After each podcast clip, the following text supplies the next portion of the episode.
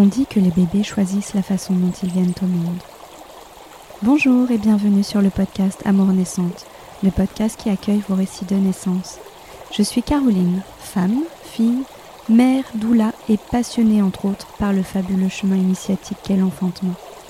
Ayant moi-même donné naissance, j'ai goûté à la puissance et à la saveur toute particulière qu'offre ce voyage. Aujourd'hui, chaque nouvelle naissance me fait frissonner et accueillir et témoigner de vos expériences est un honneur immense pour moi. Il existe tant de façons de naître et tant de façons de donner naissance. À travers ce podcast, je souhaite permettre aux mères, aux pères, aux gardiens et gardiennes de l'espace de naissance de tisser ce voyage inédit, incroyable et bouleversant. Chaque seconde, en moyenne, quatre petits êtres humains naissent dans le monde. La naissance serait-elle donc un processus ordinaire et banal? C'est à travers vos récits, chacun si singulier et unique, recueilli avec beaucoup de bienveillance et d'émotion, mais également d'humilité face à la vie, que je souhaite mettre en lumière les mille visages de ce processus extraordinaire. Parce que chaque naissance est avant tout une histoire empreinte d'amour, plongée dans l'intimité des amours naissantes. Sage-femme homme, sage homme. En fait, comment appelle-t-on un homme dont le métier est sage-femme? Eh bien la réponse est simple, on dit un sage-femme, car ce nom définit en réalité celui ou celle qui détient la sagesse des femmes. L'Académie française propose également le terme de mailloticien. Longtemps réservée aux femmes, la profession s'est ouverte aux hommes en 1984. Et au 1er janvier 2022, on comptait 2,7% de sages-femmes hommes en activité seulement. Un chiffre plutôt stable ces dernières années. Morgane est l'un des deux sages-femmes hommes qui m'ont accompagnée lors de mes grossesses et m'ont ouvert les portes d'un monde merveilleux, celui de la connaissance et de la compréhension de soi, de la bienveillance, de la confiance et de la physiologie. Ils ont allumé des lumières qui ne se sont jamais éteintes et qui se sont même intensifiées avec le temps. Aujourd'hui adepte de la physiologie, mimant avec un sacré réalisme et beaucoup d'humour les positions de l'enfantement, imitant avec précision les sons si particuliers de la naissance, il accompagne notamment les femmes et les couples de manière globale, du début de la grossesse au postpartum, assurant ainsi une continuité et faisant grandir un lien de confiance entre eux. Il les accueille au sein du seul plateau technique de la région lyonnaise pour la naissance, leur offrant ainsi une présence bienveillante, rassurante et surtout privilégiée, le jour de la naissance, il ne court pas de salle en salle. Non, non. Il est là exclusivement pour accompagner sa patiente qui s'apprête à donner naissance. Mais ce métier qu'il exerce aujourd'hui avec ferveur et passion n'a pas toujours été une évidence. À 19 ans, pas facile de s'imaginer dans un monde de femmes, lui qui se voyait plutôt chirurgien ou même ingénieur. Au terme de ses études de sage-femme, alors qu'on reconnaît ses talents de technicien, il va découvrir la puissance de la naissance auprès d'une femme qui enfante. Pour la toute première fois, la situation lui impose clairement de ne rien faire, et ça va être le début d'une nouvelle ère. Mais à quoi je sers si la femme s'est enfantée par elle-même? C'est auprès des femmes qu'il va entreprendre ce long voyage de déconstruction, se défaire de ce qu'on lui a enseigné, ne plus intervenir et même ne plus interférer. Il va apprendre au fur et à mesure à observer, ressentir, faire confiance. Avec pas moins de 900 naissances à son actif, dont presque 200 en plateau technique, il a cheminé au fil du temps auprès des principales intéressées et a su modifier sa pratique et affiner sa posture. Le témoignage que je vous propose aujourd'hui est un bel exemple d'humilité, un voyage à travers le cheminement personnel et professionnel de Morgane, un homme devenu sage-femme puis à son tour papa, un homme en constante remise en question et quête de justesse. Bonjour Morgane. Bonjour. Alors, hasard du calendrier, on se retrouve aujourd'hui, c'est la journée mondiale des sages-femmes. Ah ouais, je l'avais même pas vu. donc à l'heure où on enregistre, c'est aujourd'hui, donc ça tombe bien, tu vas nous parler de, ton activité. Est-ce que tu peux commencer par te présenter? Alors, euh, bah, moi je m'appelle Morgane Stockman, je suis sage-femme à Lyon depuis, depuis un petit moment en libéral, depuis 2014. Et euh, j'ai commencé après dans une maternité entre 2012 et 2014, euh, une maternité qui faisait beaucoup d'accouchements physio. Et ensuite, pour moi, c'était complètement logique de proposer euh, un accompagnement qui va du suivi de grossesse jusqu'en salle d'accouchement, ce qu'on appelle l'accompagnement global, l'accouchement plateau technique. Alors, il y a différentes manières de le faire. Hein. Il y a des, accompagnements de ce type qui vont être vraiment ciblés sur un aspect très technique et très médical de l'accouchement. Mais moi, la manière dont je pratique, être en lien avec la physiologie de l'accouchement, c'est-à-dire le respect du rythme tant physique de la, de naissance que le volet surtout émotionnel et psychique que cela comporte. Et aujourd'hui, ben, j'exerce avec la maternité de, Givor, qui est le, plateau technique, le seul plateau technique aujourd'hui dans, la région, euh, ce qui me permet du coup d'avoir ce, suivi longitudinal de temps de suivi de grossesse, la naissance et euh, le suivi après. C'est ça qui me plaît, c'est mm. s'inscrire dans, l'histoire, dans l'aventure que l'on a avec les couples qu'on accompagne. Et euh, est-ce que tu avais cette volonté d'être sage-femme quand tu étais jeune? Est-ce que ça, ou ça t'est venu comme ça? Raconte-nous un peu. Alors absolument pas. si on remonte un petit peu au lycée, là j'ai une prof d'SVT qui me disait bon ben voilà, euh, vu les notes que tu as en SVT, tu pourras même pas faire médecine. Il faut faire médecine pour, euh, pour devenir sage-femme. Euh, à l'inverse, en, ingénierie, vu que j'avais pris une option ingénieur, les professeurs me disaient Tu as, vraiment un niveau qui est intéressant, ça serait bien que tu fasses une carrière d'ingénieur. Et finalement, j'ai choisi de faire médecine, donc le contraire de ce qu'on m'avait dit. un petit esprit de contradiction peut-être. Ouais, léger, léger. Et ça, ça, m'a poursuivi une bonne partie de ma vie, ça me poursuit encore, ça, cet esprit de contradiction. Mais en tout cas, donc, je suis lancé dans la première année de, sage-femme, enfin plutôt la première année de médecine, si on fait dans l'ordre. Et euh, j'ai redoublé cette première année de médecine et arrivé à l'amphithéâtre de, choix le jour de, choisir ma, place, donc un grand amphithéâtre où chacun se lève pour avoir sa place. Moi, je savais que j'allais pas avoir euh, médecine et mon rêve pour moi c'était de devenir chirurgien, pas du tout sage-femme. Hmm. Euh, il faut se remettre dans le contexte. Euh, j'avais 19 ans, enfin très très loin de, bah, d'être euh, dans une volonté d'être en lien avec un métier finalement, mm. avec une approche très féminine, avec une responsabilité aussi qui était difficile pour moi à porter à ce moment-là, parce que quand tu te dis, tiens, je vais, je vais devenir chirurgien, tu sais que tu le seras, mais d'ici 6, 7, 8 ans, le temps de faire l'externat, puis après l'internat. Et en fait, je suis, je suis arrivé donc, euh, devant cet amphithéâtre de choix et euh, très indécis, très très indécis, et j'étais en retard. Le, rendez-vous était à 15h, je suis arrivé à, 15h15, et là, je vais pour rentrer dans l'amphithéâtre et les portes étaient fermées. Ah. Donc, euh, donc je me dis, bon, bah tant pis, c'est que, c'est que voilà, vraiment, je ne vais pas faire de, de carrière médicale dans le soin. Euh, d'ailleurs, je ne sais même pas aujourd'hui pourquoi j'y étais allé, parce que je savais que j'allais pas avoir médecine. Mais je pense qu'intimement, j'avais un petit espoir de me dire, allez, euh, si ça se trouve, avec un, coup de bol, je vais avoir médecine, je vais pouvoir devenir chirurgien. Quoi. Et en fait, je croise un pote là, qui lui était rentré en deuxième année euh, de médecine, et qui me dit, oh, tu sais, tu devrais peut-être regarder le métier de sage ça peut être pas mal. Et je lui ai dit, oh, non, je me vois pas trop dedans, mais il dit, c'est pas ce que tu imagines, enfin vraiment, ça, peut être intéressant quand même, c'est dommage. Il était sage-femme, lui? Non, ah. euh, lui maintenant aujourd'hui il est pneumologue, hein, rien à voir, mais... mais, mais bon voilà. Et, euh, et, en fait le temps de discuter, l'amphithéâtre euh, s'ouvre. Tout le, toutes les personnes qui étaient à l'intérieur de l'amphi sortent de l'amphithéâtre, donc il y avait 200 personnes à peu près. Et, et, là, du coup, je demande ce qui se passe. Il y a une panne informatique, on change d'amphithéâtre. Donc là, je, je re-rentre, je suis le, flot de personnes, je re-rentre dans, dans, le nouvel amphi. Et euh, vient le moment de la, sélection euh, des places. Hein. donc c'est un moment très sérieux, très solennel. Tu as les chefs de service qui sont là, le doyen de la faculté de médecine qui est là, un huissier de justice qui vérifie que tout est, tout est bien en ordre, la directrice de l'école de sage notamment. Et à un moment donné, euh, les places défilent. Et trois places avant moi, la dernière place de médecine passe. Quoi. Ah ouais? Alors là, J'étais un peu déçu, quoi. J'étais un peu émotionnellement un peu euh, effondré. Alors je ne laissais pas transparaître ça, mais intérieurement c'est ce qui se passait. Et puis euh, vient le moment où on m'appelle, je dois signer sur le registre et il restait que des places de sage-femme. Et là, je signe refus de la place de sage-femme. Ah oui? Donc euh, je refuse cette place-là, je me réinstalle à ma place.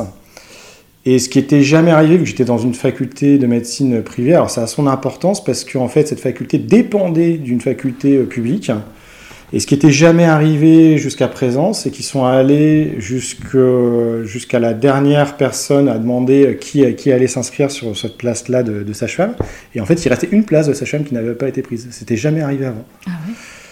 Et là, le doyen de la faculté de médecine, c'était un vendredi, l'amphithéâtre de choix, il nous dit bon ben voilà, euh, nous sommes vendredi, si lundi matin à 8h personne ne prend la place de sage-femme, elle repart à la faculté libre euh, de médecine de l'État, qui est la faculté publique, et, euh, fin d'histoire. Et donc moi, j'avais ah là, en sortant du vendredi soir, bah, j'étais j'avais rien, quoi. Je savais que j'avais démarré la, rentrée de, la nouvelle rentrée de septembre euh, sans rien avoir. Enfin, sans rien avoir, pas tout à fait, vu que je m'étais quand même inscrite à, enfin, inscrit à une, école d'ingénieur. Et du lundi matin, bah, j'étais là pour, pour, prendre cette place de sage-femme.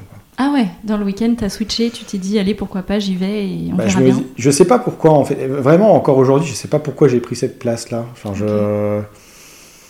Je sais pas, c'était compliqué pour moi. Très compliqué. Euh, le regard des autres aussi. Tu vois, le, fait de dire que tu es sage-femme, euh, ça, ça, me porte moins aujourd'hui, je pense, mais euh, le, fait de dire que tu es étudiant sage-femme ou sage-femme, tu as toujours le petit sourire si tu, sur le visage des gens. Alors c'est soit on te déballe tout ton accouchement, euh, soit ah bah dis donc c'est curieux pour un homme, on pourrait mm. pas trouver un autre prénom, pourquoi on dit pas sage-homme Oui, tu as dû avoir la question mille voilà, fois. Ça, c'est vraiment hyper fréquent. Mm. Et, et, en fait on avait deux jours de stage pour voir si euh, ça nous plaisait ou pas. Et ça aussi, c'était une de mes angoisses, c'est que je ne m'estimais pas légitime à prendre cette place-là, parce que je m'étais dit, tiens, si ça se trouve, il y a quelqu'un d'autre qui voudra faire mmh. sage-femme, peut-être euh, certainement plus motivé, dont c'est le rêve, et je vais peut-être prendre la place de quelqu'un d'autre. Tu vois, il y avait un côté aussi... Euh, finalement, moi, je mets de la distance avec ce, métier, et en plus, ça se trouve, je risque de priver quelqu'un. Quoi. Et je trouvais pas ça très juste, en fait. Et alors l'été, je suis arrivé en, garde toujours avec l'intention de, devenir chirurgien, je pense qu'inconsciemment. Et quand je suis arrivé en salle d'accouchement, un quart d'heure après que je sois arrivé, alors tu sais pas trop où te mettre, hein, parce que c'est un environnement très particulier quand même, un, hôpital. Des odeurs, des bruits, une mm. ambiance lumineuse. Euh. Et là, l'étudiante sage-femme qui était présente ce jour-là, en salle d'accouchement, dit à la sage-femme, bah voilà, j'arrive pas à capter le rythme cardiaque, c'est une maman qui vient, qui est un peu inquiète, là, qui est proche de son terme, et elle sent moins son bébé bouger. Son bébé bouger. Euh, et, la procédure dans ce situation-là, c'est de faire un monitoring et tout de suite après de faire une échographie pour vérifier que le bébé va bien. L'obstétricienne qui était là, elle dit bah, écoute, je vais, directement la voir pour, en échographie, comme ça, euh, je, vais te montrer où, est le bébé, tu pourras poser le monitoring. Et euh, donc je la suis, cette, cette obstétricienne-là, parce que c'est un stage d'observation. et là, elle pose la sonde d'échographie et elle voit un hématome qui se diffuse entre le placenta et l'utérus. Le placenta était en train de se décoller et le bébé était en, bradycardie. C'est pour ça qu'elle n'arrivait pas à le capter avec la machine. Donc là, césarienne en urgence, grosse réanimation, enfin la sage-femme qui part avec la, patiente, donc césarienne faite dans l'urgence, la réanimation faite avec la sage-femme et l'obstétricien, forcément du sang de partout, euh, donc c'était assez impressionnant, donc intubation du bébé, euh, euh, ventilation, etc. Et là, c'était, il y a un truc en plus qui, euh, qui était assez, euh, assez difficile en plus à vivre pour un premier jour, parce que je me suis rapidement rendu compte que le métier de sage-femme, c'est accueillir la vie, mm. mais c'était aussi accueillir euh, d'autres moments moins sympas, la, mort, parce que juste à côté, il y avait une femme qui a couché d'un bébé atteint de trisomie 21, et le processus, c'était d'injecter un produit létal, en fait, chez ce bébé. Alors ça, c'était hyper violent à voir, je savais pas que ça existait, tu vois, t'es un peu naïf à 19 ans, tu vois ça. Et alors là, les, deux salles étaient. Euh, il n'y avait qu'une cloison qui séparait de ça, avec un bébé sur lequel on lui a injecté un produit létal et l'autre qui cherchait à essayer de vivre, en fait. Donc là, euh, la, violence était extrêmement importante, et ça, on ne te le dit pas dans le métier de sage-femme, si tu veux. On dira tout est beau, tout est rose, tout. Et en fait, à partir du moment où le bébé atteint trisomie 21, a arrêté de respirer, l'autre s'est mis à respirer, en fait, et à vivre, à décider de vivre. Quoi. Ah et là, tu te dis, euh, waouh, c'est hyper puissant. Donc ça, ça a été mon premier jour. Et suite à ça, il y a eu une autre, une autre, enfin une autre, un autre forceps ou une ventouse. Bref, il y avait beaucoup d'hémoglobine, beaucoup de sang. Et euh, c'est terrible ce que je vais te dire là maintenant. Mais finalement, ce qui m'a attiré à ce moment-là, c'est que je me suis dit, bah, finalement, le métier de sage-femme n'est pas si éloigné que ça que le métier, enfin, du métier de chirurgien finalement. Ça, ça se rapproche. Il y a pas mal d'hémoglobine, pas mal d'urgence, de rigueur, d'action. Et ce qui m'intéressait, c'était vraiment le volet technique et médical. Alors euh, là, quand je te dis ça, tu te dis, ouais, ok, d'accord, c'est qui ce malade mental? Et pendant mes 4 ans d'études, euh, ce qu'on te demande finalement, c'est d'être compétent euh, techniquement et médicalement. Hmm. Et en fait, euh, c'était assez, assez marqué sur mes rapports de stage. Il y en a un que j'ai lu assez récemment en retrouvant mes, mes anciens papiers d'étudiants. Et souvent, ce qui était noté, c'était bah, techniquement très très bon dans l'urgence, dans la réanimation. Enfin, on notait vraiment ma capacité médicale à intervenir et l'efficacité avec laquelle j'intervenais et les connaissances que j'avais. Par contre, souvent, en off, il y avait la petite phrase suivante de dire Mais humainement, ça te plaît vraiment enfin, Et là, là, il y avait quand même des, trucs qui n'allaient pas, parce qu'en fait, j'étais très détaché émotionnellement de ce que je faisais. D'accord. ça m'a. Euh, ce qui m'a choqué, c'est à un moment donné une sage-femme qui m'a dit Tu vois, clairement, là, je vais te valider euh, ton stage. Hein. J'ai rien à te reprocher. Médicalement, techniquement, tout ce que tu fais, c'est adapté. Par contre, il y a un truc qui me choque c'est que quand le bébé naît, j'ai l'impression que tu poses le bébé euh, sur sa maman comme si tu jetais un, steak haché dans une poêle, quoi, tu vois. Et là, je me suis dit, oh, ah. Alors, tu vois, je t'en parle des années, des années après, ça m'a vraiment choqué. Et là, j'ai dit, ah ouais, là, il y a vraiment un problème, quoi. En fait, j'ai vraiment un problème avec, euh, avec ça, mais, mais en fait, il ne pouvait pas m'invalider parce que bah, techniquement, je répondais aux critères, mais c'est plutôt sur le volet humain. D'ailleurs, je trouve que c'est même presque une critique. Euh, qui devrait être constructive, même aujourd'hui pour, pour, les étudiants sage qui sortent de l'école, c'est que pour moi la dimension émotionnelle euh, est un critère presque indispensable ah bah en fait en tant que sage Le critère médical, oui, est intéressant, mais mais c'est beau qu'il te l'ait fait, te fait remarquer à, cette époque. Ouais, ouais, alors je me souviens encore du nom de, cette sage-femme, où c'était, dans quel environnement. Enfin, je pense que c'est venu me percuter émotionnellement. Mais mm. en fait, je suis parti comme ça. J'ai été diplômé en tant que sage-femme avec aussi un environnement euh, pas toujours très bienveillant euh, des, sages-femmes vis-à-vis des étudiants sages-femmes. Euh, ça, c'était moi mon, ma vision en tant qu'étudiant, et je pense que je suis pas seul à le, à le, ressentir comme ça. après, plus tard, en devenant sage-femme, j'ai compris aussi que le système n'était pas toujours très bienveillant avec les sages-femmes non plus, et pas uniquement avec les, les sages-femmes vis-à-vis des étudiants sages-femmes. Bref, c'est une notion où chacun se répercute le stress de l'autre. Et du coup, ça, ça, m'avait quand même percuté cette remarque jusqu'à un stage que j'ai fait à la maternité de, euh, de, Givor, là, qui fait euh, presque plus d'accouchement sans péridurale que d'accouchement avec péridurale, mais à l'époque, je ne savais pas. En fait, euh, moi, j'étais étudiant à Lille, je cherchais à emménager à Lyon. J'avais été refoulé de toutes les maternités, tous les CHU, personne ne voulait m'accepter. Il n'y a qu'une seule maternité qui m'a accepté, où j'ai harcelé la cadre, c'était la maternité Givor, de, de, de Givor, de, Lyon. Et euh, là, la cadre sage-femme me dit Ah, normalement, il y a une étudiante sage-femme, euh, donc je peux pas te prendre. encore une fois, c'est la vie un peu qui te. Mais bon, euh, apparemment, elle a dû changer de stage, donc il reste une place, tu vois. Ah ouais. Encore une fois, je n'avais pas le droit de cette place-là. et finalement, tu l'as. Donc là, je me suis dit, de toute façon, j'ai pas de stage. Hmm. Donc, euh, go, j'y vais. Mais je savais pas ce qui se faisait dans cette maternité-là. Oui, et puis ce c'était pas du tout la pratique que tu avais pu observer. Ah, mais absolument pas. Euh, absolument pas. Euh, c'était une pratique finalement du, CHU. Alors il faut se remettre aussi dans, le contexte à l'époque, en 2012, donc après 10 ans. heureusement, ça a évolué un petit peu en, quand même en 10 ans. Mais, mais c'était très chirurgical hmm. finalement l'accouchement on, le présentait comme tel. Une patiente qu'on préparait, c'était en position gynéco, on mettait des jambières stériles. Quand je me revois faire, je me dis, mais c'est du délire, quoi. Mais des mmh. jambières stériles, c'est-à-dire qu'on couvrait les jambes de champs, stériles, de champs sous-fessiers stériles après une petite toilette chirurgicale, comme on pourrait faire pour partir au bloc de césarienne. Euh, un champ stérile au-dessus au niveau abdominal, euh, un sondage vésical stérile. C'est comme ça que connaissais moi, à l'époque, en 2012, donc très chirurgical. Et là, j'arrive dans cette maternité, avec mon petit euh, pique-nique pour mon premier jour de stage.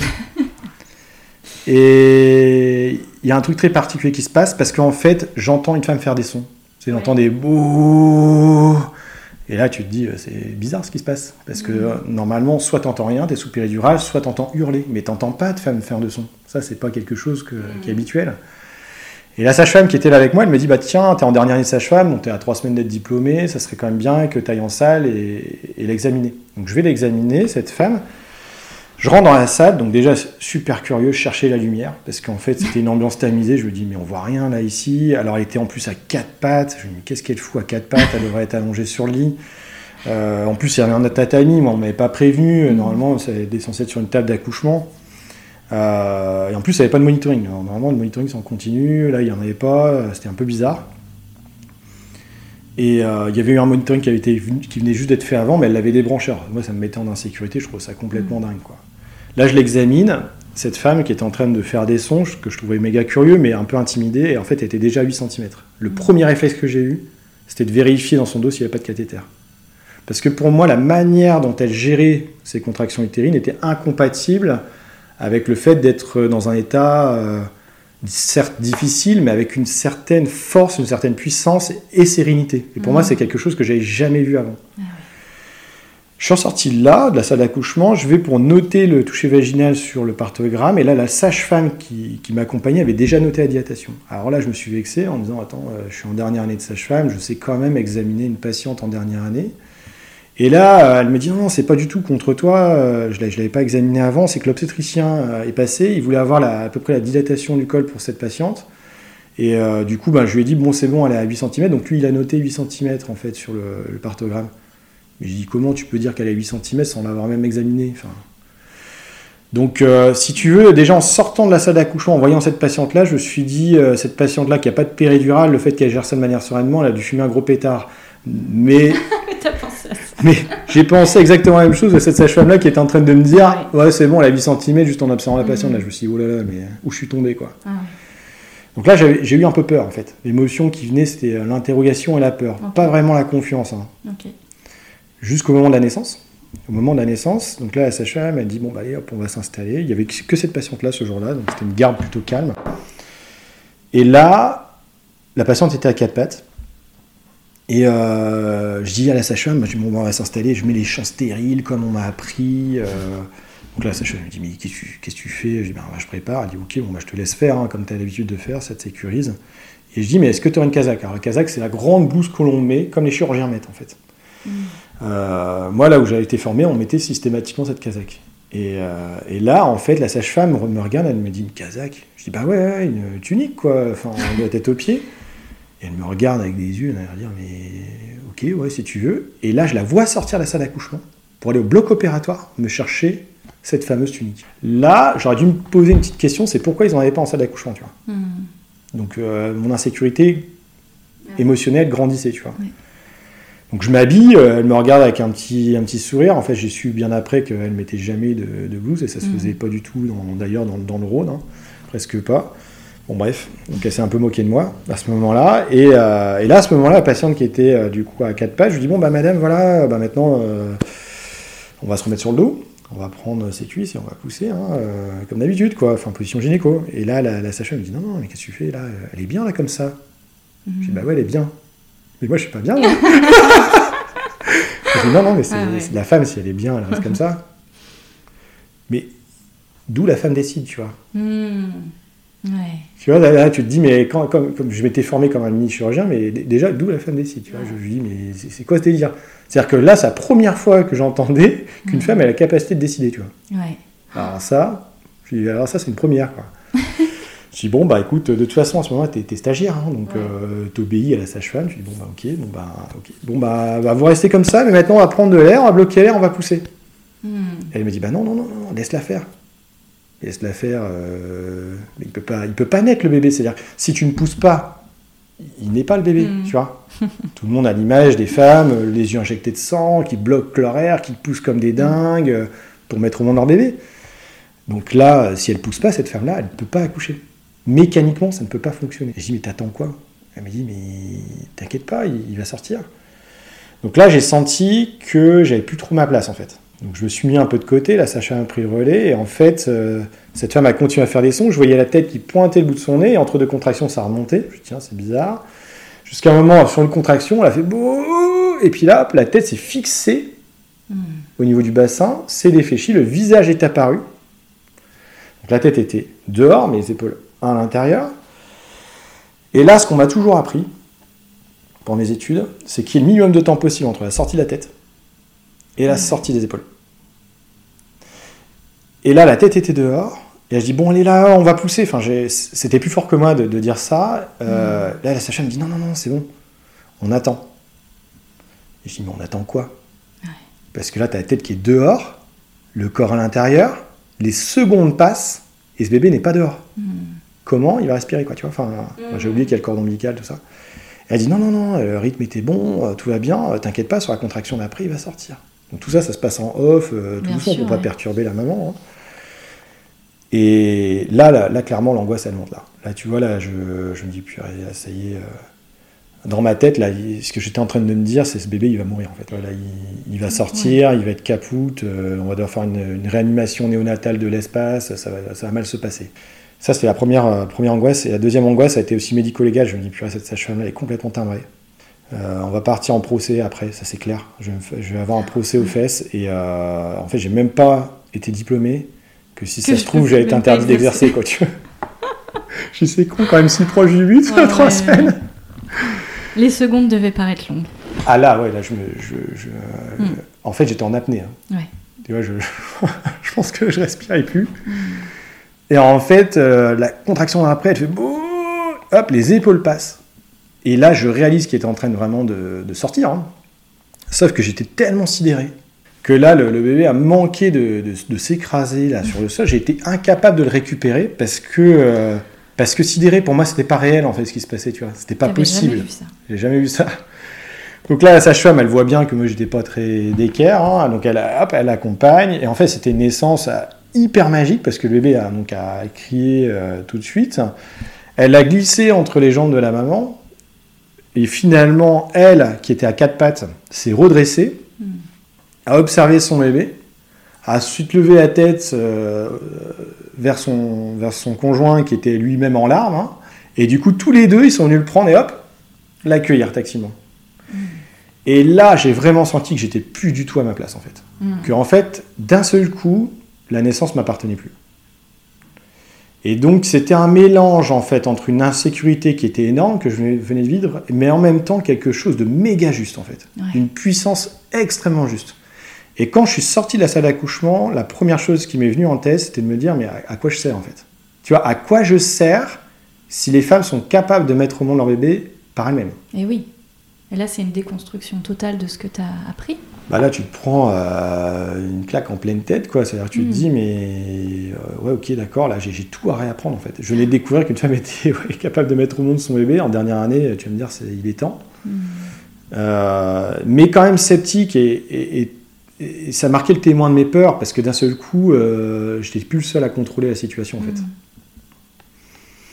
Et donc, euh, dans cette maternité, plus d'un accouchement sur deux s'est passé comme ça, parce que j'étais très sceptique, et en fait, ça s'est venu en fait me chercher. Alors, ce qui est venu me chercher, ça a été l'émotion. Parce que ce que j'ai découvert euh, pour ce stage, et après j'ai eu la chance, vraiment la chance d'avoir ces sages-femmes de cette maternité qui m'ont fait confiance et qui m'ont euh, accueilli. Euh, et en fait, la, la chance que j'ai eue, c'est que j'ai pu apprendre avec les femmes. C'est les femmes qui m'ont appris comment faire parce que j'ai réalisé que la principale difficulté a été de gérer mes émotions, mes peurs en fait. Parce qu'au Mhm. départ, j'avais une peur mais phénoménale. Un bébé qui sort en position gynéco, la flexion de la tête se fait dans un sens. Tu peux en plus intervenir tout de suite pour aller chercher l'épaule. Moi, j'avais appris d'ailleurs à euh, débloquer l'épaule tout de suite, systématiquement chez, chez les bébés, hein, ce qu'on appelle la manœuvre de coup d'air.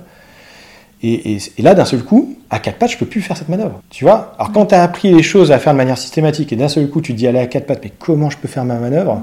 C'est hyper flippant. Hyper flippant. Pendant cinq ans, tu as appris quelque chose et on te dit, mais en fait, euh, non. Il y a plein de choses que toi, tu fais dans ta vie et, et puis d'un seul coup, tu te dis, mais en fait, c'est pas vraiment euh, utile. Ouais. Enfin, pas dans toutes les situations en tout cas.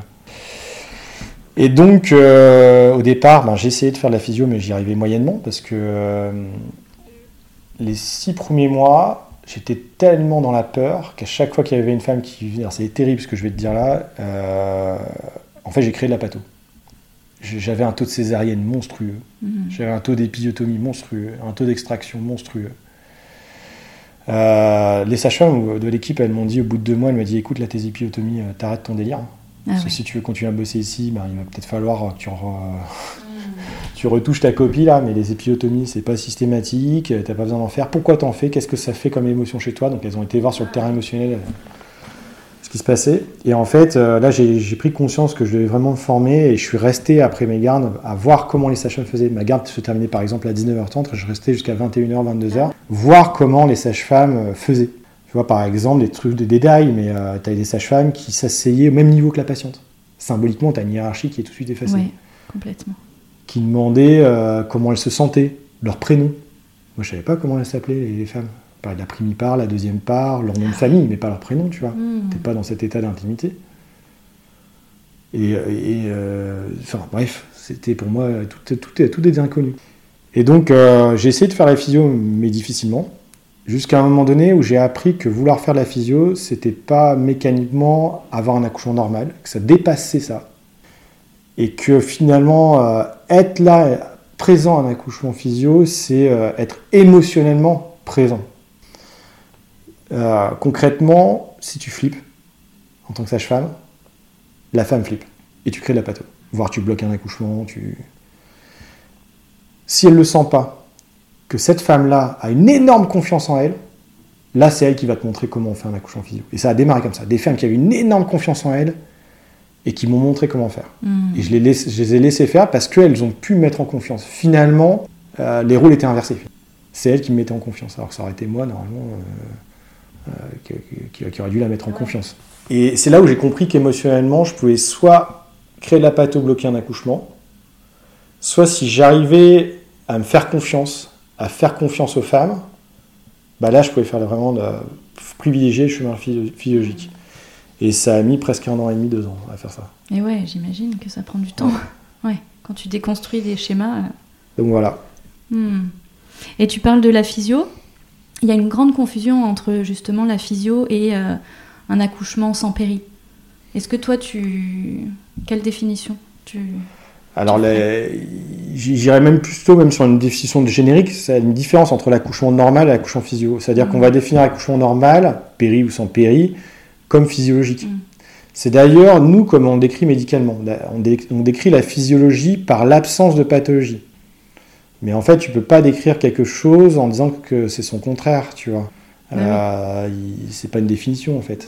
Et la physiologie com- comporte euh, une dimension physique. Donc euh, là, ça rejoint l'accouchement normal. L'accouchement, euh, physiquement, c'est passer par voie basse, par exemple.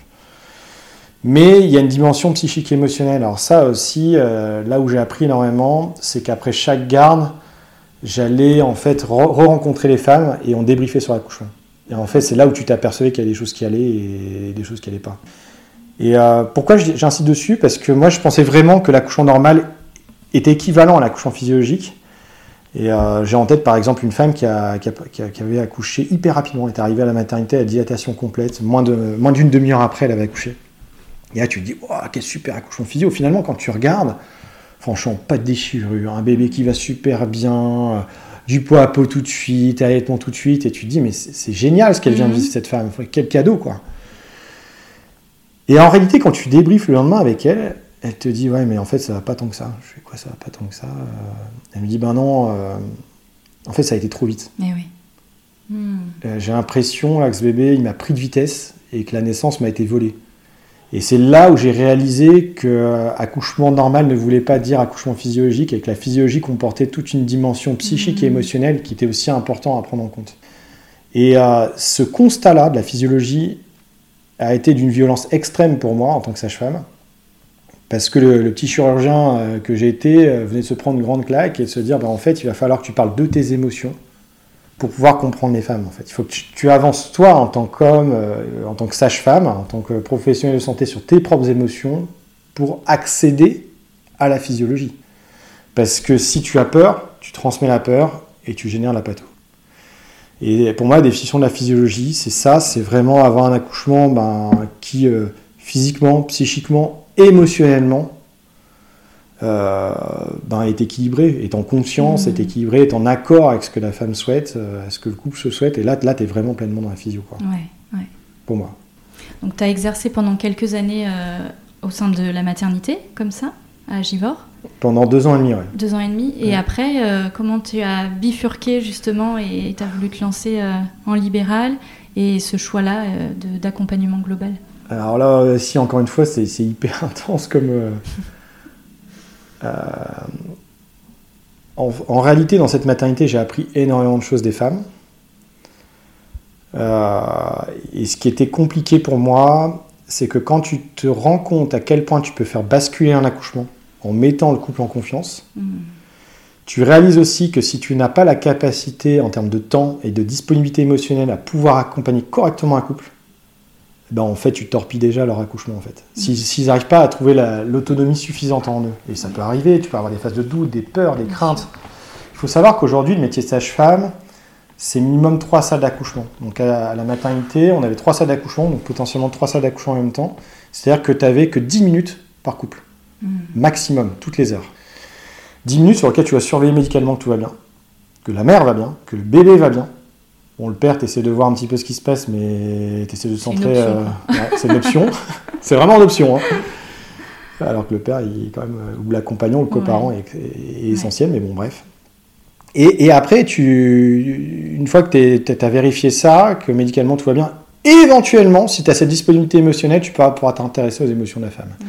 Mais c'est extrêmement complexe parce qu'il faut bien imaginer que par exemple, si tu sors de la salle numéro 1 et que tu as des grosses anomalies du rythme cardiaque, ou toi tu t'es pris un gros coup de flip parce que tu as failli partir en césarienne en urgence et que finalement tout s'est stabilisé, que dans la salle numéro 2, tu as eu une grosse réanimation du, bébé ou alors une hémorragie d'adhésion, et puis d'un seul coup, la salle numéro 3, le couple super mignon qui voit un accouchement physio, euh, qui sont posés, et toi tu arrives avec toute ton adrénaline parce que tu viens de faire une réanimation de bébé, voilà, forcément, euh, ça, dénote un petit peu, quoi, tu vois.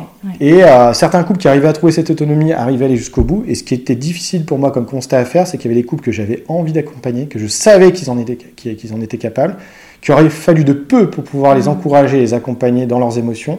Et en fait, toi, quand tu es sage-femme à la maternité, que tu es occupé, parce que ce que je dis pas, tu as trois salles d'accouchement, mais tu as aussi les urgences en fait, que tu dois gérer, ah avec une vingtaine de consultations par jour. C'est ce que je. Enfin, c'est, quand tu, oui. tu y penses, c'est du délire. Quoi. Seul en salle d'accouchement, je tiens à préciser. Et euh, du coup, quand tu sors d'une salle d'accouchement et que tu reviens dans ce couple-là que tu avais essayé d'autonomiser, mais que tu, l'as laissé, tu les as laissés presque parfois 1h30, 2h tout seul, parce que tu as été occupé à côté et que tu les vois, tu la vois en pleurs, qui craque et qui dit non, j'en peux plus, stop, on arrête tout. Et là, ça, enfin moi, ça, émotionnellement, ça allait pas. C'est-à-dire que quand tu terminais ta garde, euh, il faut savoir que tu as les vestiaires où tu te changes, hein, tu changes ta blouse. Je me regardais dans la glace et je me dis, mais en fait, euh, aujourd'hui, je suis pas fier de moi, quoi. Tu vois? Et en fait, en réalité, ça, ça m'a. Donc j'étais en résistance pendant un an. Et euh, entre la, un an et demi d'expérience et deux ans, deux ans et demi, et en fait, je me suis rendu compte que les trois derniers mois, je devenais maltraitant. Ah oui. Alors malgré moi, Hmm. Et parfois, euh, plus ou moins conscient, mais par épuisement, par fatigue, par peur, euh, par stress, par tout ça. Et, je me suis dit, euh, en fait, j'ai pas envie d'accueillir des bébés dans leur venue au monde dans ces conditions-là. Je n'avais pas signé pour ça, en fait. Pour moi, émotionnellement, ça m'impactait de trop. Et, la sécurité émotionnelle que je pouvais apporter au couple répondait plus à mes hmm. attentes. Enfin, C'était trop important. Si finalement, le l'aspect technique s'était effacé au profit de l'aspect émotionnel et l'aspect émotionnel avait trop pris de place en fait. C'était trop important pour moi. Quoi. Donc du coup, ça t'a fait basculer sur l'envie de te lancer en, libéral? Ouais, là, donc, euh, alors, comme tout choix, tu as des avantages et, des inconvénients. Là, le gros inconvénient de l'accompagnement global, c'est d'être d'astreinte 24 heures sur 24, 7 jours mmh. sur 7. Hein. heureusement, on était en binôme à l'époque avec une semaine sur deux. Mais là, euh, j'ai redécouvert le plaisir qui était exceptionnel, c'est si tu veux de rencontrer des, couples euh, qui, venaient là pour la première consultation au cabinet, pas toujours sachant vraiment bien ce qu'ils souhaitaient, hein, de se dire bah voilà, je veux un accouchement respecté, mais ça veut dire quoi un accouchement respecté? Et puis parfois bah, j'ai envie d'un accouchement physio, mais je sais pas si j'en suis capable. Alors ça, le nombre de femmes qui, disent ça dans, le cabinet, euh, et tu te dis mais il n'y a personne sur Terre qui peut dire que Madame Intel ou Madame Intel sera capable ou pas, physiquement en tout cas, de gérer sa, mhm. douleur de contraction. Parce qu'en réalité, la clé dans un accouchement en physio euh, n'est pas dans ta capacité physique à gérer la douleur. C'est pas parce que tu es une chochotte ou que tu te décris comme une chochotte, hein, euh, bah, tu, vivras moins bien tes contractions ou alors tu vas tout de suite prendre la péri. Ça, ça n'a rien à voir. Mm. Finalement, la, difficulté dans un accouchement physio, c'est ta capacité émotionnelle à être en confiance et à dire oui à ça. Et c'est ça la clé de l'accompagnement global finalement. C'est de rencontrer humainement un couple et ce qui est beau, ce qui, ce qui recentre avec mes valeurs, c'était de se dire que cette rencontre émotionnelle, qui va grandir en termes de confiance au fur et à mesure que le temps passe, en parlant aussi de la préparation à l'accouchement, des outils qu'on va utiliser, et puis des, difficultés émotionnelles que comporte un accouchement physio, et ben à la fin du suivi euh, de grossesse, la confiance est telle que tu peux te permettre d'aller en salle d'accouchement euh, et te dire euh, c'est ok, on peut y aller, et en fait le, couple praticien, enfin entre le couple et le praticien, l'unité est construite avec aussi le bébé. Et quand la confiance règne, bah, tu as l'impression que tu peux dépasser toutes les montagnes presque. Et c'est ça qui est beau finalement, c'est vraiment... Euh, ça parle des émotions, ça parle euh, d'humanité, en fait, l'accouchement physio. Et tu peux pas te mentir à toi-même. C'est-à-dire que si tu es vraiment présent émotionnellement, ça se ressent. Ouais. Si t'es pas présent émotionnellement, ça se ressent aussi dans l'accouchement, tu vois. Ouais. Ouais, forcément, bien sûr. C'est quelque chose où tu es forcément entier. Ah ouais, ouais. Mm. Et les, femmes le sentent, mais c'est un truc de dingue. Vous avez un radar quand même. hein. Bah, il y a ce côté animal aussi euh, qui, est, qui ressort Ouais. euh, pendant, la, pendant la grossesse et la naissance particulièrement. Mm, mm, mm. Donc c'est aussi lié à ça, j'imagine. Ouais. Bah, tu vois, dans, dans les étapes de ma vie où j'étais moins dispo, Mm. euh, avec l'arrivée de, de mes enfants, enfin de, de mes filles, euh, Mm. cette disponibilité, elle n'est pas toujours évidente à avoir quand tu, tu le mets au regard de ta vie perso. Et, et- et la physiologie, c'est un côté euh, beau et c'est un côté aussi, euh, comment dire, très engageant émotionnellement en fait. Vraiment, on Mhm. s'engage avec nos couples, ce qui n'est pas forcément, comment dire, toujours, toujours juste. Mais je me rappelle d'une maman à un moment donné, à l'arrivée en salle d'accouchement, elle avait, elle avait du mal émotionnellement et surtout hormonalement à déconnecter. Normalement, la, logi- la logique veut que dans un accouchement physio, avec l'augmentation de la douleur, les hormones, les endorphines et l'ocytocine font que tu débranches en fait ton mental. Euh, concrètement, euh, si tu as une maman qui a 7-8 cm de dilatation et que tu dis tiens, euh, où est ta carte Elle s'en fout, quoi. elle n'est pas capable de te répondre, elle est dans une autre dimension hormonale. Quoi. Mm, mm. Et là, cette maman était à 4 cm de dilatation, donc elle arrive en salle d'accouchement, mais très néocorticale, très très activée. C'est-à-dire qu'en fait, elle arrivait encore à me dire euh, Tiens, mon bilan est là, euh, la bouteille de jus, tu peux me la passer. Je lui dis Oh là là, euh, on n'est pas, on pas encore dedans. Et beaucoup dans la résistance. Deux heures après, toujours 4 cm, toujours dans le même état. Deux heures encore après, toujours 4 cm. Je dis Oh là là. Et là, je sentais que ça stagnait un peu. Une heure après, donc on était à 5 heures à l'arrivée du premier examen, toujours 4 cm. Et là, je dis Bon ben. J'ai dit, qu'est-ce qui te passe par la tête Euh, Elle me dit, là, mais là, le, le temps passe, Morgane, euh, mais tu dois avoir des consultations au cabinet, euh, ou ta vie de famille, si ça se trouve, tu as envie de partir. Donc là, il y avait l'angoisse de l'abandon, tu vois Alors, je me suis posé la question de me dire, est-ce que c'est moi émotionnellement, ou elle ressent que peut-être que j'ai pas envie d'être présent, ou... mais tu vois, ça va te chercher vraiment sur des trucs bah hyper chauds, quoi. Et là, alors, je me suis pris cette claque-là, je me suis dit, oula, mais attends, comment je suis moi émotionnellement là, là maintenant Qu'est-ce que, qu'est-ce que je transmets Et en fait, non, j'étais bien, tu vois. Et je dis, mais non, j'ai annulé toutes mes consultations là au cabinet, il n'y a que toi. Je vais pas retourner au cabinet après parce que toute ma journée est annulée. Donc il n'y a que toi qui compte. Et là, euh, je suis là que pour toi. Et j'ai compris que c'était plutôt elle qui ne voulait pas donner toutes ses émotions. Si tu veux, que émotionnellement, elle me disait oui, oui, tout va bien, mais que je pense qu'elle-même avait des trucs à lâcher. Donc ce que j'ai fait, je, je lui ai dit, bah, écoute, je vais te couler un bain là, parce que je sens que en- en- ça va pas. Je l'ai mise dans le bain, et là, bam, hormonalement, elle a complètement switché. Je me dirige vers la porte de la salle d'accouchement pour sortir. Et là, j'entends oh, oh, oh, oh Et je dis non, mais attends, c'est un premier bébé. Elle était à 4 cm, même pas 20 minutes avant. Ouais. Et en fait, j'ai pas eu le temps de, on n'a pas eu le temps de sortir de la baignoire. Il était dans la baignoire. Ah ouais. Donc là, tu te dis, ok, bah tu vois, la physiologie, ça veut Mm. dire ça aussi. Ça vient de chercher sur tes propres émotions. Et... Waouh T'as dû en avoir pas mal de, de leçons comme ça, de, de- de rencontres qui te font avancer dans ta réflexion, dans, Ouais, bah. qui te nourrissent, quoi. Et c'est là aussi, en tant que soignant, parfois tu penses être bienveillant. Et moi, le, le- le truc le plus. Le plus. euh, qui, qui m'a appris pas mal de choses, c'était une maman, c'était tout début où j'exerçais. Le père, en fait, est derrière et, et mettait son poing au niveau du sacrum pour masser sa sacrum. Et elle, elle était bien que comme ça, tu vois. Mm. Et là, j'étais salarié, donc je fais, il y avait une autre naissance à côté, donc la naissance a lieu, et je reviens dans cette salle d'accouchement où ils étaient à deux en fusion. Sauf que le père était plus du tout en train de masser son sacrum, il était face à elle, euh, elle gérait à quatre pattes, on appuie sur un gros ballon là. Et là, je vois la tête qui commence à, à sortir, hein, en gros petit couronnement, on appelle ça, donc les cheveux commencent à pointer le- leur, leur- leur nez. hein. Mm. Et donc là, je me dis, bah tiens, euh, le père massait sa sacrum avec le poing. Je vais, je vais faire la même chose. Parce que ça l'a soulagé, elle m'avait dit que ça l'a soulagé. J'ai pas eu le temps en plus de me reconnecter avec elle. C'est ça qui est difficile aussi. Tu sors d'un accouchement, tu peux tout de suite te reconnecter Eh oui. en- avec le couple que tu accompagnes en tant que sage-femme salariée. Et là, du coup, je masse le sacrum. J'y vais, hein, tu vois. Le, le père y allait, donc j'y vais, j'y vais, j'y vais, j'y vais. Et elle met au monde son bébé une naissance magnifique. Vraiment magnifique. euh, là, elle vient de saisir, l'accueillir euh, elle-même. En fait, j'ai rien fait. Alors ça, c'est beau aussi. hein, Quand Mm. tu fais rien, tu te dis, en fait, euh, waouh. Et en fait, j'avais rien fait, à part masser son sacrum.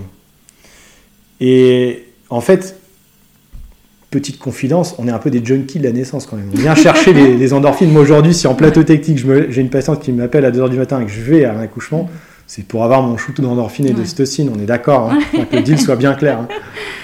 Euh, et là, vraiment, j'étais un peu dans l'euphorie, les endorphines, et, euh, j'aimais bien, comme je le disais tout à l'heure, à l'époque, débriefer avec elle. Et je retourne la voir le lendemain, et moi j'arrive, je dis, ah, c'était super comme naissance, euh, vous avez pu l'accueillir, c'était trop beau, vous avez plongé votre regard dans le regard de votre bébé, il y avait plein d'émotions, c'était vraiment magnifique. Et là, elle me dit, ouais, ouais. Ah.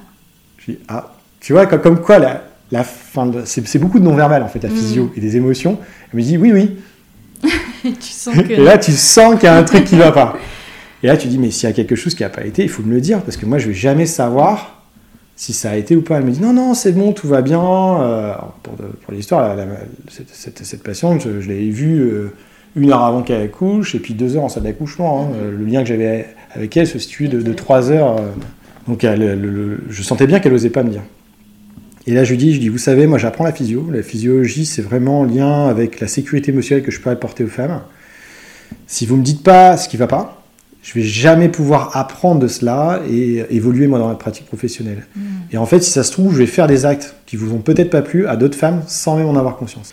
Et là, euh, ce qui était sympa de sa part, c'est qu'elle a osé me dire. Elle me dit bon bah en fait, euh, elle me dit vous vous souvenez, moi j'étais à quatre pattes et vous, vous massez le sacrum avec le poing. Je dis bah oui. Je me rappelle, euh, je me rappelle très très bien. Euh, et, est-ce que vous vous rappelez aussi la chaise rouge? Il y avait une chaise rouge très très lourde qui était à côté, en métal. Enfin, c'est du métal euh, qui est enveloppé de plastique, elle était rouge, mais hyper. Mais vous vous rappelez de cette chaise-là qui était à côté? Je dis oui, oui.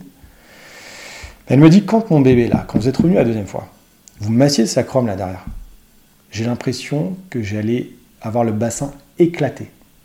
En fait, la tête de mon bébé appuyée sur sa crâne d'un côté, vous vous appuyez avec votre poing de l'autre. C'était horrible.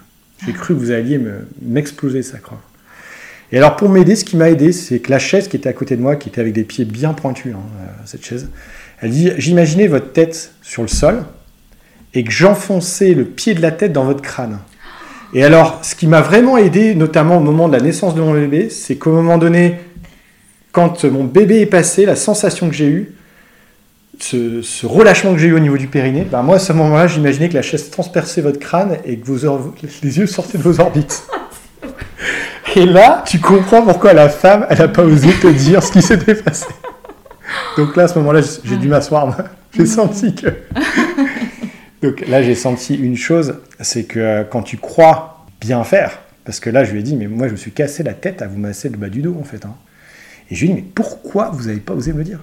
Vous m'auriez lancé un regard, vous auriez dégagé ma main en disant tu ne touches pas, j'aurais compris. Mm. Chez moi, j'ai fait ça pour vous aider. Et je dis pourquoi vous l'avez pas fait? Et là, elle me dit bah, vous savez, c'était difficile, euh, on s'est pas vu beaucoup finalement.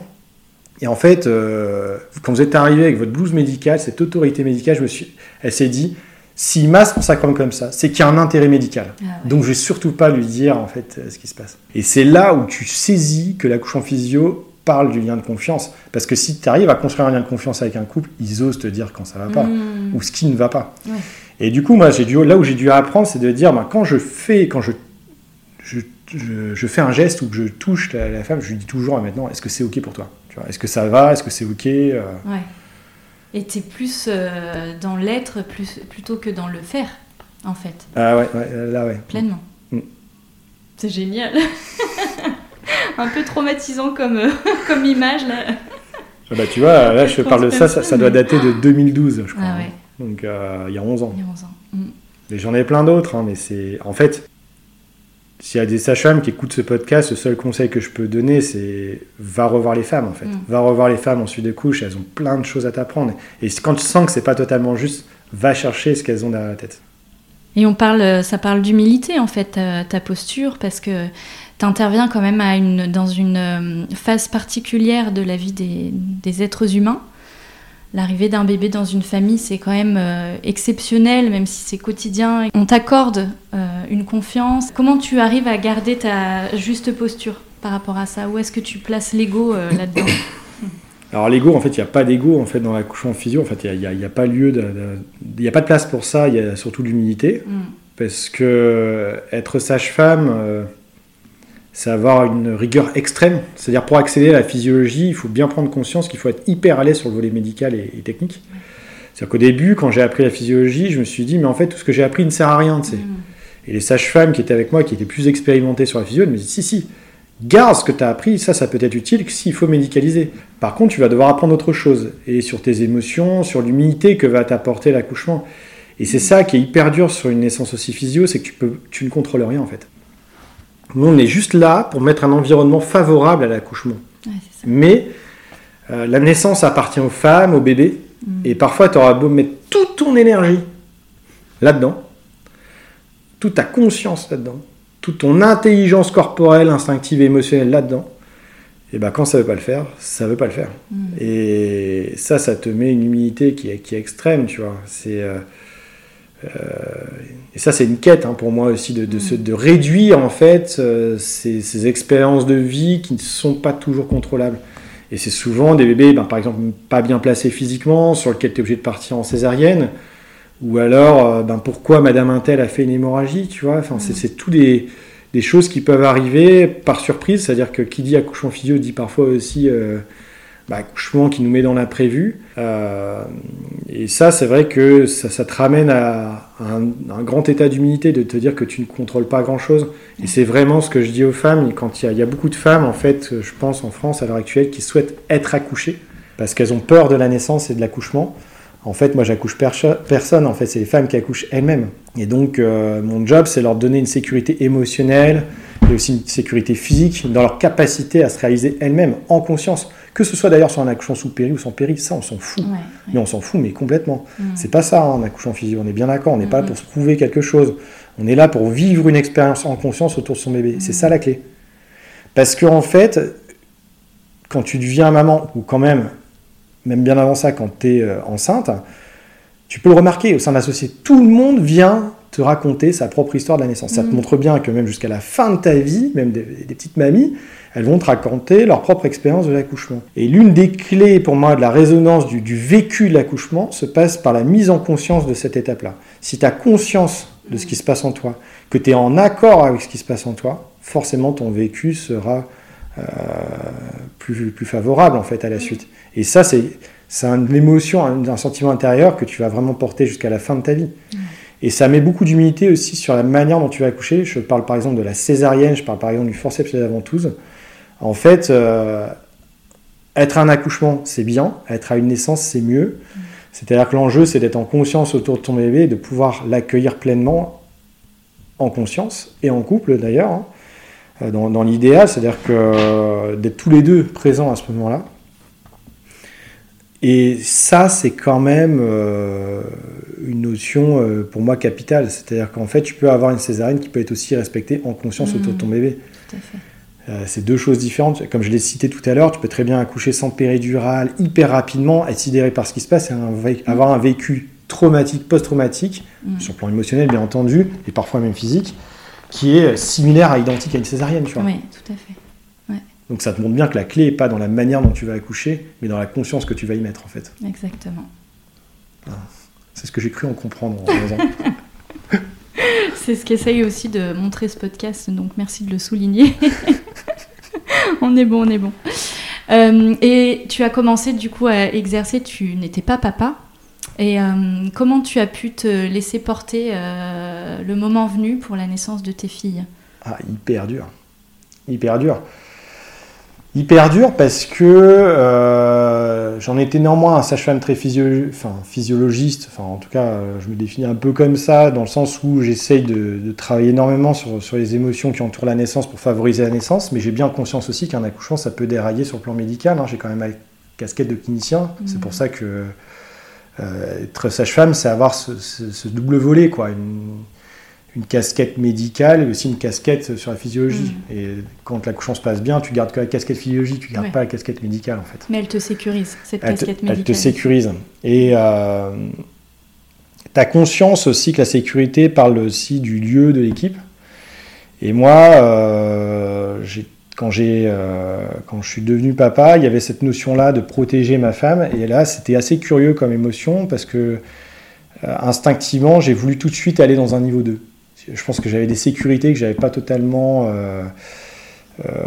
résolues. Donc en moins de trois mois, j'ai créé un, autre plateau technique, un niveau 2. Ah, ailleurs. Et la sage-femme qui nous accompagnait en accompagnement global, ce qui était vraiment sympa, super cool, c'est qu'elle m'a pas jugé. Et elle m'a dit, ben, si tu arrives à ouvrir un autre plateau technique ailleurs, pourquoi pas, je bien te suivre. Et en fait, elle m'a pas dit, euh, oulala, qu'est-ce que tu me fais, quoi? Enfin, ça, j'ai vraiment trouvé ça fair play. En fait, elle m'a fait confiance dans ce que, mm. dans ce que j'étais en train de processer. Donc ça, c'était pendant la grossesse. Donc euh, j'ai rencontré trois structures différentes, trois maternités différentes pour en sélectionner une seule et faire un plateau technique en moins de trois mois. tu vois Et en réalité, je, je, me suis rendu compte que ta sécurité dans une naissance, elle n'était pas uniquement dans les personnes qui étaient autour de toi, c'est-à-dire le bon obstétricien, le bon anesthésiste, parce que c'est ça dont j'avais peur, si tu veux. Mm. Je voulais vraiment euh, une équipe médicale qui était à l'époque un peu plus fragile, hein, avec beaucoup de remplaçants, de personnes que tu connaissais pas. Mm. Et ça, ça m'a sécurisé. Et en fait, je me suis rendu compte en commençant du plateau technique dans les maternités niveau 2 que je déplaçais le problème. Que même en niveau 2, tu avais des personnes qui tournaient, que ce n'était pas les mêmes. Euh, enfin, et que je ne me sentais pas en sécurité avec tous les, tous les obstétriciens ou, mm. autres. Et donc, euh, j'avais une confiance infinie dans les sages-femmes, l'équipe euh, ben, de, de, Givor, là où nos deux filles sont nées. Et euh, ça, ça a vraiment eu de la valeur pour moi dans, le choix de la maternité. Je me suis dit, bah, j'ai confiance aux sages-femmes et aux sages-femmes qui nous ont accompagnés. Et je me suis dit, où est ma sécurité? Mm-hmm. Finalement, dans, une naissance, où est ta sécurité? Mm-hmm. On est beaucoup à croire que la sécurité n'est dépendant uniquement que de l'environnement qui est à l'extérieur de nous le super mhm. obstétricien, le super anesthésiste. Mais en fait, euh, c'est pas que ça ta sécurité. C'est loin d'être ça. C'est-à-dire qu'il y a plein de paramètres qui rentrent en compte pour que tu puisses favoriser aussi la physiologie. Et j'en revenais à les, fondamentaux de la physiologie. C'est-à-dire que si je voulais que la naissance se passe bien pour mes filles, mhm. que leur sécurité médicale était, euh, allait être présente, bah, il fallait que je mise sur la sécurité émotionnelle de ma femme. Mhm. Parce que si ma femme était bien, qu'elle se sentait en sécurité émotionnelle, qu'elle se sentait en sécurité physique, et que moi j'étais vraiment présent émotionnellement là, la sécurité qu'on allait créer ensemble allait sécuriser notre bébé, et qui au moment de la naissance allait se sentir bien. Donc tu vois, c'était ça pour moi la, clé. En fait, quand tu as peur de quelque chose, tu veux contrôler quelque chose. Et en fait, tu t'aperçois dans la naissance que tu ne contrôles rien. C'est-à-dire que c'est pas parce que tu crées toute cette sécurité émotionnelle là que tu évites la césarienne ou autre mais par contre, euh, donc ça, ça, ça, a été un, renoncement en fait pour moi. Un mm. renoncement de me dire, je ne peux pas contrôler comment va se passer l'accouchement. L'humilité toujours. Mm. Par contre, la seule chose que je pouvais contrôler, c'est ma présence psychique et émotionnelle au moment de la naissance autour de ma femme pour qu'elle se sente bien et que notre bébé se sente bien pour favoriser la physiologie. Ça, mm. j'avais compris que ça, c'est la seule chose que je pouvais en fait euh, maîtriser. Bon, pour la, première, on a fait aller coucher à la maison, et pour la deuxième, encore plus rapide, quoi. Ah Mais ma femme n'était pas OK là-dessus. Hmm. Pour la deuxième, euh, en moins d'une demi-heure, ça a été super, super vite. Ce que je dis toujours au papa, je leur dis euh, roulez pas trop vite, tu parles, je roulais à 130 euh, sur les routes à 80 km/h, presque avec du verglas sur le côté, elle est née le 28 décembre. Hmm. Et en fait, elle est arrivée, elle a accouché en manteau en moins de 5 minutes. Mais de toute façon, je sais très bien que ça commençait à pousser dans la voiture. Donc moi j'ai dû la conditionner pour, euh, pour essayer qu'elle puisse la retenir parce que je, autant je me sentais en sécurité à la maison, autant je me sentais en sécurité à la, maternité. Par contre l'idée d'accueillir ma petite avec du verglas par moins 10 degrés dehors sur le bord d'une euh, voie rapide, ça euh, mm. c'était avec le froid etc c'était moins, moins ok quoi. Donc, donc voilà. Mm. ça a été une belle leçon aussi euh, de passer par cette case euh, où ah toi, tu étais euh, ben, intimement impliqué, du coup. Bah, ça montre que, en fait, ça montre que médicalement, tu peux pas tout contrôler. Hmm. Ça, c'est clair, c'est une certitude. Par contre, on peut améliorer le contexte de la naissance. Et la valeur que je donnais dans l'accompagnement global, dans l'accompagnement des couples, à l'idée de créer un lien humain, pour moi aujourd'hui c'est une valeur extrêmement précieuse. Mm. Extrêmement précieuse. Tu vois, si émotionnellement il y a un truc euh, qui va pas, ça, a une incidence telle que que tu, tu peux pas, tu peux pas négliger ça. Enfin, C'est marrant parce que pour certains couples qui viennent juste chercher finalement réellement l'accouchement physio et qui se rendent compte que ça, ça dépasse ça, que c'est une véritable rencontre humaine, euh, c'est après la naissance qu'ils se rendent compte de se dire ah oui, ok, je, je comprends, je prends conscience de la valeur que, qui est présente. Comment tu te vois euh, évoluer dans ta pratique? Est-ce que tu as des projections euh, à court, moyen, long terme? Est-ce que quand on a vu une naissance, une naissance, on a vu toutes les naissances? Dit autrement, bah absolument pas. En fait, Ouais. c'est à chaque fois une rencontre. En fait, Mm. C'est pour ça que l'ego doit être vraiment de côté, parce Mm. que la naissance, chaque naissance te ramène à cet état d'humilité. Tu penses avoir tout compris, en fait, boum, tu te prends une claque et tu te rends compte que t'as pas tout compris. Et ce qui est beau, c'est que ça vient des femmes, de l'histoire des femmes. En fait, c'est tout est différent. Chaque naissance est différente. L'atmosphère, les lieux, l'odeur, tout est différent. Mais c'est même, euh, je suis peut-être trop sensible, hein, mais euh, même les lieux, les lieux ont une importance. Là, euh, j'ai j'ai accompagné une- un couple il y a ça six ans. Là, il y a une autre maman euh, que j'ai accompagnée il y a un an. Je vais chez elle et ils avaient le même appartement. En fait, c'était euh, la, Ah. la- la patiente que j'avais accompagnée il y a cinq ans est déménagée et la patiente que j'ai accompagnée à l'heure actuelle venait d'emménager dans ce. Ah oui. Du coup, tout avait une atmosphère, tu vois. Euh, quand tu passes dans, la, dans certaines rues, je passe plus dans certaines rues de la même manière parce que je sais qu'il y, a- il y a une naissance à Mm. domicile que j'ai eue de manière inopinée parce que c'était pas prévu, c'était prévu en plateau technique, mais bien sûr quand c'est inopiné, on, leur- on leur dit pas bah bon, débrouille-toi, Mm. c'est Samu qui arrive dans une demi-heure. Bon, bien sûr, on y va, même si c'est pas euh, prévu. Donc sur l'accouchement inopiné, en fait, et ce qu'il faut comprendre, c'est même nous en tant que sage-femme, il y a, il y a une notion de non-assistance à personne en danger. hein. Euh, Mm. Je parle bien d'accouchement inopiné et pas d'accouchement programmé, prévu à domicile, Ouais. ce qui n'est pas ma pratique. Mais euh, et donc du coup, forcément, j'ai déjà eu des naissances à domicile. Mm. Et ça te donne euh, au lieu, tu vois, une atmosphère particulière, une, une ambiance particulière, et c'est en ça que ça, ça change. Et en fait, ce qui est beau dans notre métier, euh, j'entends là avec le Covid plein de gens qui se remettent en question sur est-ce que mon métier a du sens, et ça c'est terrible, c'est horrible. Moi finalement, c'est un métier que j'ai toujours refusé de, de faire, j'ai toujours mis à distance, vouloir être chirurgien, vouloir être pas faire de la physiologie, rester. Et finalement, ce métier est venu me cueillir, venir me saisir dans mes émotions. Et aujourd'hui, je, je me rends compte de la, la chance énorme que j'ai euh, de faire de la physiologie telle que je le fais, dans les conditions que je le fais. Euh, quand je revois mes collègues courir dans tous les sens euh, d'une salle d'accouchement à une autre, euh, franchement, ça me, ça me fait vraiment mal au cœur aujourd'hui. Ça me fait mal au cœur pour elles, ça me fait mal, mal au cœur pour les femmes, pour ces bébés qui naissent dans ces conditions-là. J'espère que le- les choses vont changer. Si- S'il y a quelque chose que j'aimerais bien qu'il change, c'est ça, que Mm.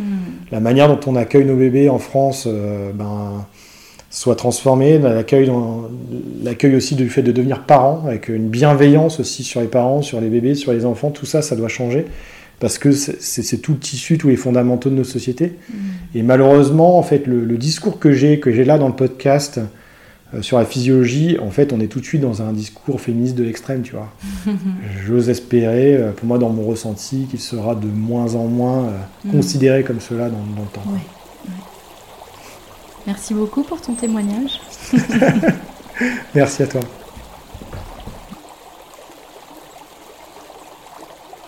J'espère que cet épisode vous a plu, qu'il vous a touché. Il raconte une histoire de naissance, singulière et unique comme elles le sont toutes au final. Si vous avez aimé, n'hésitez pas à partager le podcast et à le soutenir en le notant et en commentant sur votre plateforme préférée. À très bientôt pour une nouvelle histoire d'amour naissante.